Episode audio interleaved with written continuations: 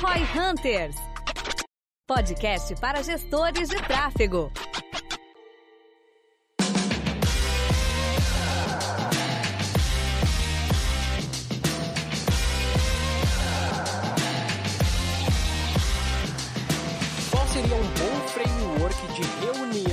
Apresentação de resultados, uma reunião de performance de fato? Esse é um dos tópicos bem simples, mas muito importante, porque faz parte do dia a dia, né? E a gente sabe que toda reunião, na maioria das vezes, poderia ser um e-mail. Então a gente vai resumir aqui como que a gente faz essa reunião ser produtiva e de fato vale a pena. Aí aproveitem e utilizem esse framework aí nas reuniões de pauta do podcast, tá? Que tá faltando. É, pode ser, mas é que ela não é pra isso. Não é esse o objetivo dessa reunião. Então monta um pra que a isso gente tem aí. que falar do podcast pra tu aprender. De, de Caralho. Treta agora. Ó, pra quem tá ouvindo aí e não tá entendendo, eu tô aqui xingando o Gui. O Gui é o responsável por fazer as pautas do podcast, tá, gente? E é o Gui toda semana, ele fala, não, Essa semana tá foda. Aí chega no Toda semana dia- tá foda. essa semana tá foda, mas semana que vem eu vou pensar. Chega na semana que vem, a semana tá foda. É, mas por isso que eu peço pautas pra galera, cara. Por isso a que eu peço pautas pra mais tempo galera. fazendo brainstorm da pauta aqui do que gravando essa merda. Mandem pautas pro Manda, Gui, manda por pauta. favor, gente. É difícil chegar aqui na hora sem pauta, com as pautas ruins. Hoje salvou que o Denner lembrou. Milagre, o Denner lembrou de uma pauta boa pra gente. Agora, deixar a brincadeira de lado. Isso é importante, cara. Eu odiava a reunião. Sério. Eu ainda não gosto, pra falar a real, mas assim, eu odiava a reunião. Até entender que quando a reunião é bem feita, ela ajuda pra caramba a garantir alinhamento, tá todo mundo na mesma página e definir o que, que vai ser feito a seguir, né? Então, tipo assim, acho que inclusive fica a reflexão pra galera. Provavelmente você não odeia a reunião. É que você faz reunião ruim, por sua culpa ou por culpa dos outros, mas é a reunião que é ruim. Exato. Ou muita reunião. É, reunião demais, né? Cara, mas também, né? Mas, aí, mas esse que é o ponto, né? Eu acredito que nada que é bom é demais. Só é demais se for ruim. É, eu dou sempre o exemplo, falar, ah, o pessoal pergunta quantos e-mails que você manda por dia pro cliente. Cara, pensa o seguinte, imagina que você recebesse 50 SMS por dia falando que depositaram algumas dezenas de milhares de reais na sua conta bancária. Você não acha ruim, você querer receber mais SMS. É o que você acha chato é receber SMS ruim. É a mesma coisa com qualquer coisa na vida, cara. Você não gosta do que é ruim. Se for bom, você vai ter o máximo possível. É que é difícil ter muita reunião boa, né? Nem sempre, eu acho, mas tem um outro caso que eu acho que só pra mim não, não esquecer, acho que é legal, que é tipo tempo de duração de vídeo. A gente discutiu o tamanho da página.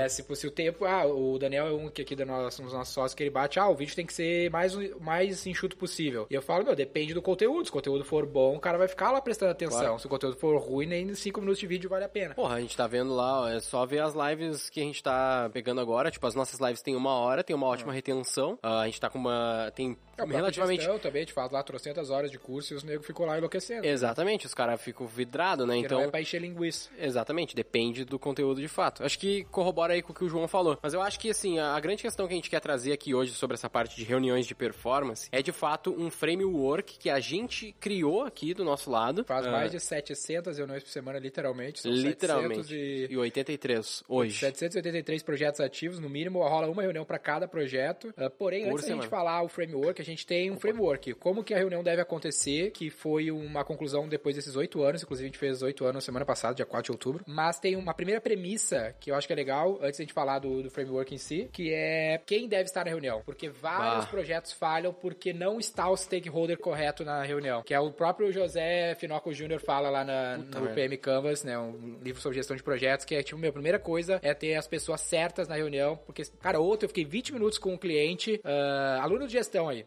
Ah, e o cara tava reclamando, faz seis meses de projeto que ele tava insatisfeito. Eu falei, porra, seis meses, tinha vendido mais de meio milhão pro cara. E aí ele falou, meu, desde o primeiro mês o nosso time, o meu time queria cancelar. E eu falei, tá, mas ah, tu participou dos check-ins? Não, não, tem time pra isso. Deu, tá, beleza, o que aconteceu? Não, cara, tipo, as artes eram horríveis. Não, a gente falou que nossa marca era muito importante. Aí eu fui conferir com o franqueado, nenhuma arte foi feita por nós, a gente não fazia arte. Era todas feitas pelo time do cara. E o cara falou na reunião, mandou um áudio pra mim falando assim: Cara, eu, eu, eu, eu vi uma arte com preço, a gente não divulga preço, estão queimando nossa marca.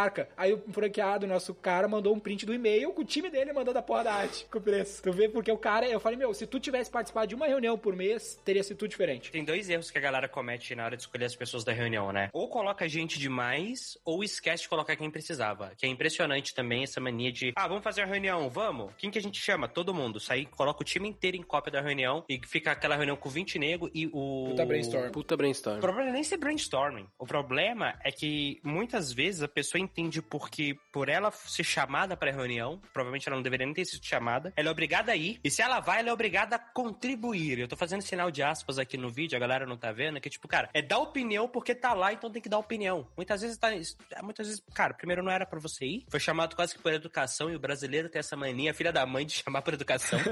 e dois, não é porque você tá lá que você tem que abrir a boca. Às vezes é só pra você estar tá informado, né? Então, assim, falta um pouquinho disso. É, bom senso nesse caso, né? Eu acredito também. Tanto do lado do cara que convida, quanto do lado do cara que tá participando, né? Se ele vê que é um tópico que, sei lá, tipo, eu não sou convidado para nenhuma reunião do time de vendas aqui, por exemplo. Mas se por acaso eu estivesse numa reunião do time de vendas, eu provavelmente me meteria muito pouco, porque não é minha área. É, né? tipo um bom senso. Mas eu vejo também que esse, esse problema, ele, ele tem que ser mais cutucado desse da, da, da pessoa, do stakeholder principal que a gente fala, né? De ele tem que estar tá, pelo menos em um por quinzena, um por mês lá, talvez estourando, para ele estar presente e estar sabendo o que está acontecendo. Porque principalmente quando a gente presta serviços de marketing para empresas que têm times, né? Seja um time de vendas, um time de marketing, um time de não sei o que. Tipo assim, esses times às vezes eles se consideram os teus chefes, porque tu está prestando serviço para aquela empresa e aí aquele time se sente no poder de beleza, eu mando nesses caras. Quando pelo menos, exatamente, esses caras trabalham para mim. Quando na verdade nós somos os especialistas, então a gente meio que tem que ditar as coisas e pegar o feedback do cliente. Essa é a postura, mas se a gente for levar pro lado de eu estou prestando serviço para alguém e eu devo responder a alguém, não é pro time, é sim pro dono da porra da empresa, tá ligado? A não ser que seja 100% passado pro time que é a responsabilidade deles e ainda assim provavelmente é melhor falar com o dono. É, a gente vai fazer né? um podcast especificamente sobre política nesse tipo de situação, mas cara, com certeza se liga nisso. O time, a, a pessoa que mais influencia a esfera de influência tem que estar na reunião, não, não precisa ser toda semana, que é o nosso framework que a gente faz reuniões semanais, mas pelo menos uma vez por mês a principal pessoa que influencia no projeto tem que estar no mínimo uma vez por mês numa reunião desse tipo que a gente vai falar aqui. Vamos entrar agora um pouquinho nesse tal do framework que a gente vai mostrar aqui e falar. O primeiro aspecto, depois de entrar no framework, Opa. outra premissa é a cadência. Eu acabei de falar semanal. Por que, que a gente faz semanal aqui? Daí o João pode falar como é que ele faz. Pode crer. Bom, de ser semanal, na minha visão, é porque a gente tem que acompanhar a evolução desse processo ao longo do mês. Não adianta a gente fazer uma reunião geralzona no, no fim do mês, não dá tempo né? de alterar. Exatamente. Por isso que, possivelmente, a esfera principal e o stakeholder principal não precisa estar em todas da semana. Porque normalmente, vocês vão ver no framework, que a gente vai falar em algum momento desse podcast, que tem uma parte muito operacional também, um momento operacional, que às vezes o stakeholder vai ficar tipo, ah, foda-se, deixa os caras definir ali. Mas ele ainda tem que estar presente em algum momento para pegar a big picture ali eu vejo que isso é de frequência, eu vejo que ele é muito parecido com a forma como eu encaro indicadores. Cara, tem coisa que eu faço uma vez por semestre, é, ou por ano, que é tipo uma reunião, um outing com os sócios da empresa, é semestral. Tem reunião que, cara, todo trimestre a gente bate OKR. Aí todo mês a gente tem a reunião de fechamento de BP. Toda semana tem reunião de alinhamento. E todo dia tem reunião de daily com o time. Então, tipo assim, tem diferentes reuniões com diferentes frequências que dependem do que você está fazendo. Quanto mais estratégico, mais espaçado. Quanto mais operacional, menos espaçado são as reuniões. A nossa reunião, ela chama, então, pra gente, acho que agora sim a gente pode entrar um pouco mais. A gente chama ela de check-in, ou melhor, de roupa check-in, tá? E aí, check-in, porque ele é um check-in semanal, é um momento da semana que tu vai fechar aqueles dados da semana e tomar as ações e avaliar as ações que tu fez. Mas a grande questão aqui é o tal do HOPRE, que ele é uma sigla, um tá? Acrônimo, né? Um acrônimo, exatamente. R-O-P-R-E. Exatamente. Que é resultados, objetivos, premissas, riscos e entregas.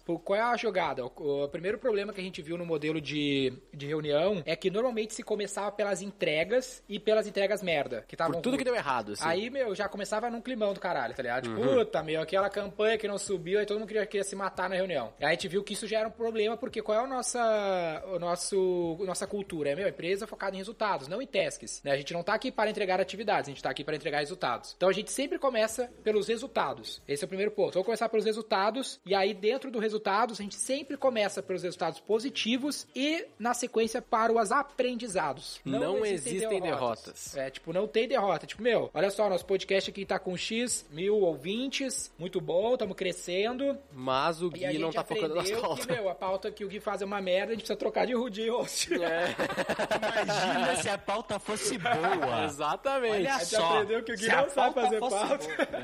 É, daqui a pouco é isso. Então, é um aprendizado, essa é a grande questão. De fato, concordo.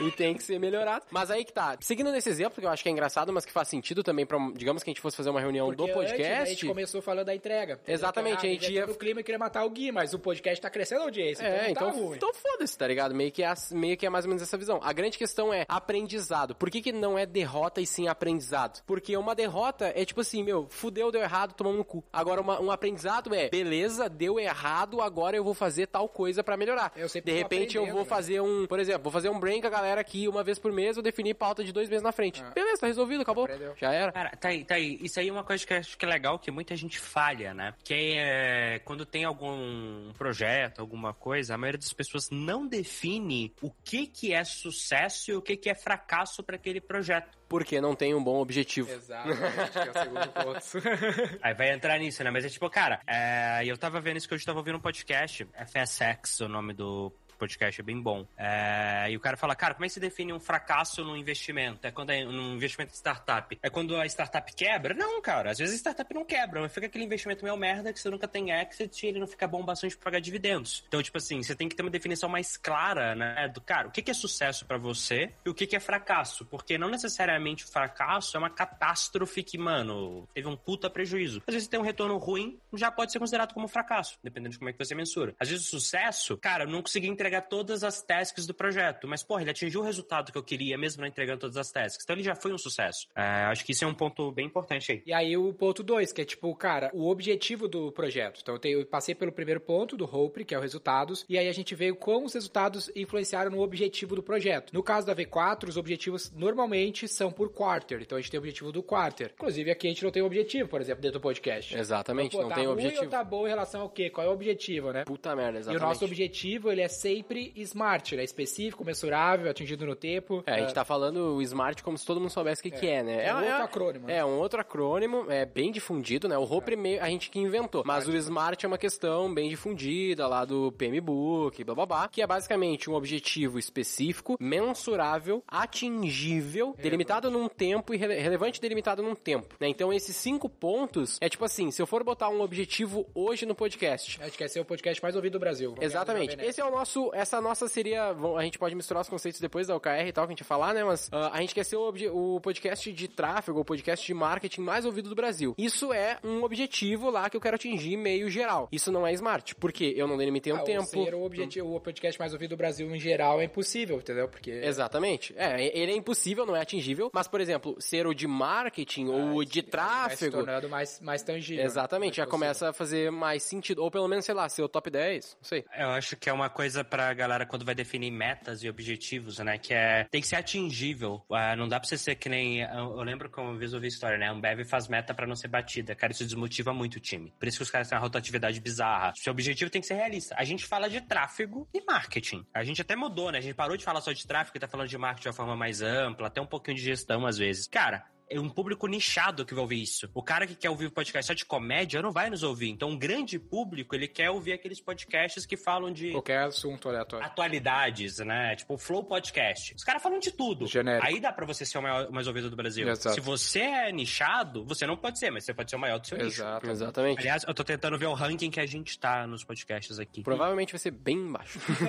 Mas o objetivo é o segundo aspecto. E aí a gente entra nos próximos dois, que eles estão conectados, que é premissas e riscos. Todo projeto na V4, a gente, no planejamento, avalia premissas e riscos. Por exemplo, em linhas gerais, todos os nossos projetos, ele tem a premissa de que a gente vai ter a verba de mídia disponível. Ou que a gente tem que atender os leads, né? Que o nosso É. cliente tem que atender os leads. que é uma premissa, que é o quê? Eu sempre explico a premissa dessa maneira pros clientes que sempre fica fácil de entender. Que é basicamente o quê? É o que a gente tira pra garantido. Ah, eu tô tirando pra garantido que o teu time é top e vai atender. Não, meu Que time a é gente vai ter top. pauta aqui pra gravar. Que a gente vai ter pauta. Vocês tiraram a premissa de que ia ter uma pauta top top eu não tinha, beleza. Toda Que- premissa toda gera um premissa risco. gera um risco. E risco é o Se quê? fizer a pauta decente, A gente chega aqui e tem que fazer a porra de um brainstorm por 10 minutos pra e pensar aí numa pauta. a gente não atinge o objetivo do projeto. Exatamente. E isso gera um efeito. Daí tem todos os acrônimos ali da, do CREP, que a gente chama, É um né? e tal, que é um outro acrônimo, mas que basicamente define ali todo o risco, o que, que pode acontecer, qual que é o efeito. O efeito é gerar um desconforto entre os stakeholders aqui, de que tem que fazer a porra da pauta, e assim sucessivamente. Então tu vai definindo isso, e as premissas e riscos, elas são uma parte que é,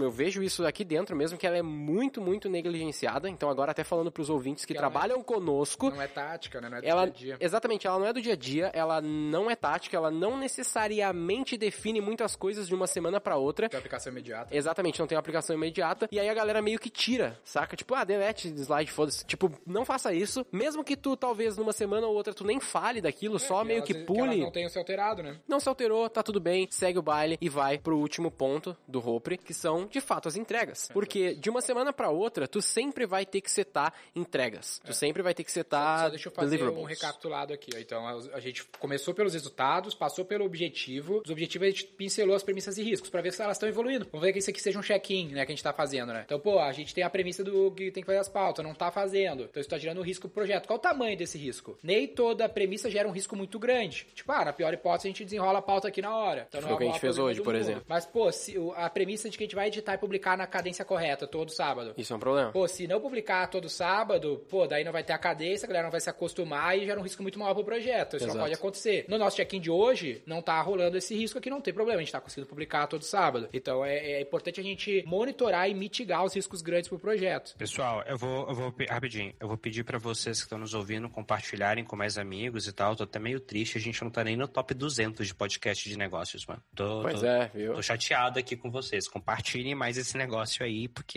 toda semana a gente reúne aqui e tal. Dani, faz o jabá aí do, da. A gente vai ter mentoria pra vocês, caramba. Tem mentoria. A mentoria é só compartilhar, tem o link aqui, gera o teu link, compartilha com os amiguinhos. Quem gerar mais ouvintes através do seu link vai estar gravando um episódio aqui com a gente, fazendo uma mentoria ao vivo com a gente. E pro nosso CMO, que tá ali no cantinho, quietinho, e agora me olha com uma cara de louco, como ele sempre faz quando eu chamo ele, cara, vamos botar mais tráfego nisso aqui.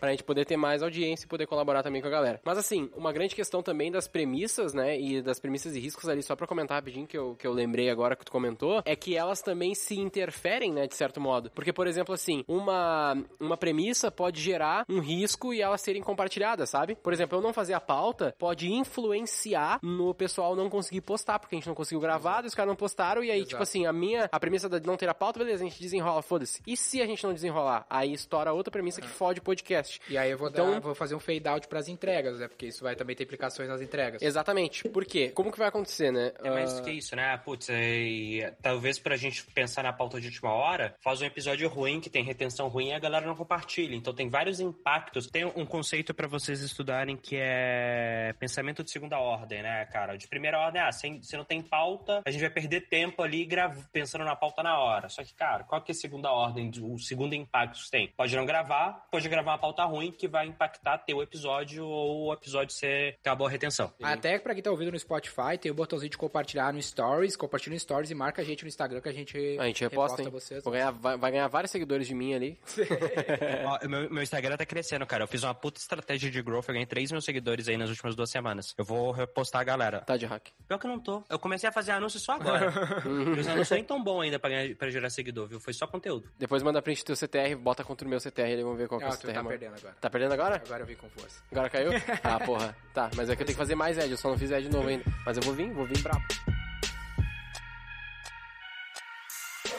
A parte das entregas real é mais fácil, né? Então até por isso que a gente deu uns devaneios aqui, mas é porque ela é a mais fácil mesmo, né? Na prática as entregas Isso, é é... a última coisa que importa. O que menos importa é a task, o que mais importa é o resultado. O teu cliente, muitas vezes, principalmente no começo, ele vai vir, ah, qual que, que deu lá aquela campanha, sei o que. Meu, tenta dar uma. Claro que, né, na medida do possível, tu vai tentar direcionar o cara de tipo, ó, seguinte, vamos, vamos seguir aqui nessa parte do Roper, vamos seguir o processo aqui, que daí nas entregas eu, eu cito sobre essa questão no final. Pode ser? Normalmente é assim que a gente tenta fazer. Obviamente, obviamente que tem casos e casos, se for uma merda muito grande, meio que não tem como fazer, mas na média, né, e aí na, de maneira disciplinada, a gente consegue seguir um rope e seguir esse framework que nos ajuda bastante. É, né? trazer os stakeholders pra, pro, pra linha Pro da processo. reunião, né? Exatamente, O cara pra quer linha. fugir ir lá pras entregas, não, peraí, já, já vai abordar isso. É, e quanto mais stakeholder tem, a gente vai falando Porque de politicagem. toda a reunião te enchendo o saco por causa da task, tá ligado? É. Se tu não fizer nessa linha e a task não importa. E aí, por fim, cara, das tasks, todo mundo sabe meio que gerir task, assim, tem muitas maneiras de gerir task. O que a gente faz aqui, eu tirei a premissa agora de que a galera sabe gerir task, né, mas tudo bem. Ah, o que a gente faz aqui, que funciona muito bem, é, primeiro, ter as tasks da última semana e atualizar elas na semana atual, ter as dessa semana, que vão ser as futuras aí que tu vai trabalhar, e principalmente separar o que é tua responsabilidade e o que é responsabilidade do cliente. Pelo menos quando a gente fala Ou de do ser time em geral, né? É, do, do- quem for. Exatamente, do time, exatamente, do cliente, que eu digo do time do cliente, né? Mas a grande questão é tu fazer essa separação pra poder colocar os responsáveis.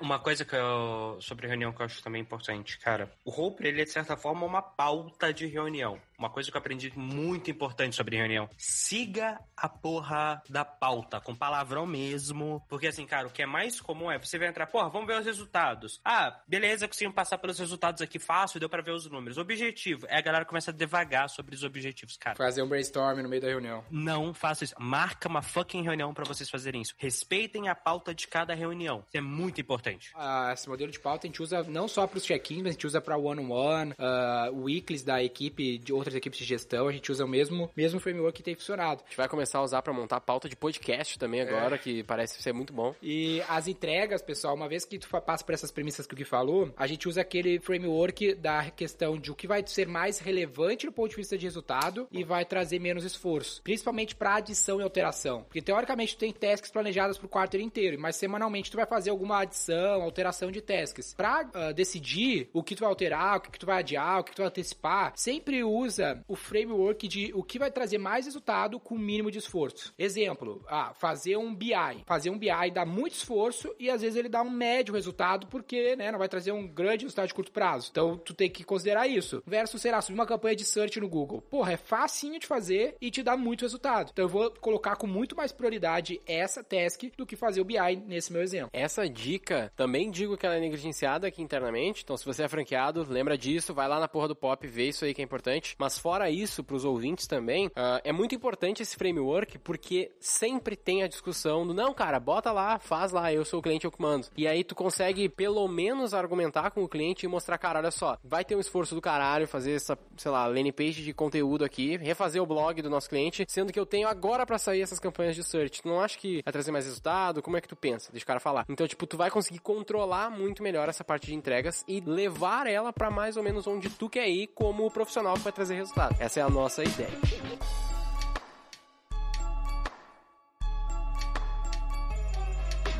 Bom, frase final: aprenda a ter reuniões que geram resultados. A pior coisa que a galera faz é ter reunião por ter reunião, porque é bonito e tal. Cara, reunião tem que gerar resultado. Todas as ações que você faz, elas têm que gerar algum tipo de resultado. Então, essa é a minha, essa é minha reflexão pra vocês. Reunião pra gerar resultado e não reunião pra E fazer pra reunião. galera que me mandar pautas lá no, no meu Instagram, eu vou estar disponibilizando o nosso PPT de Hope check-in. Boa. Então segue a gente no Instagram, marca a gente, compartilha o podcast no Stories, marca a gente que a gente vai repostar você. Tem o link aqui pra você mandar pros seus amiguinhos. Quem trouxer mais ouvintes participa aqui de um episódio com a gente, uma mentoria que vira episódio. A gente deve gravar o primeiro aí na sequência, deve sair ah, até o final desse mês de outubro. E é sempre um privilégio estar aqui com vocês. Os Instagram nossos estão aqui, mas é Barbada, João Vitor, Denner Lippert, Guilherme Lippert. É só buscar no Instagram que tu vai achar. V4 Company também, obviamente. Obviamente. Eu sou o Guilherme Lippert, Equity Partner da V4 Sou Company. o Denner Lippert, fundador da V4 Company. E o nosso negócio é vender o seu.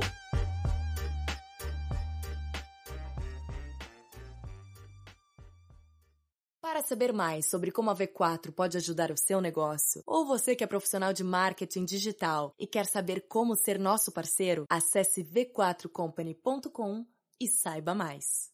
Edição Noise Wise.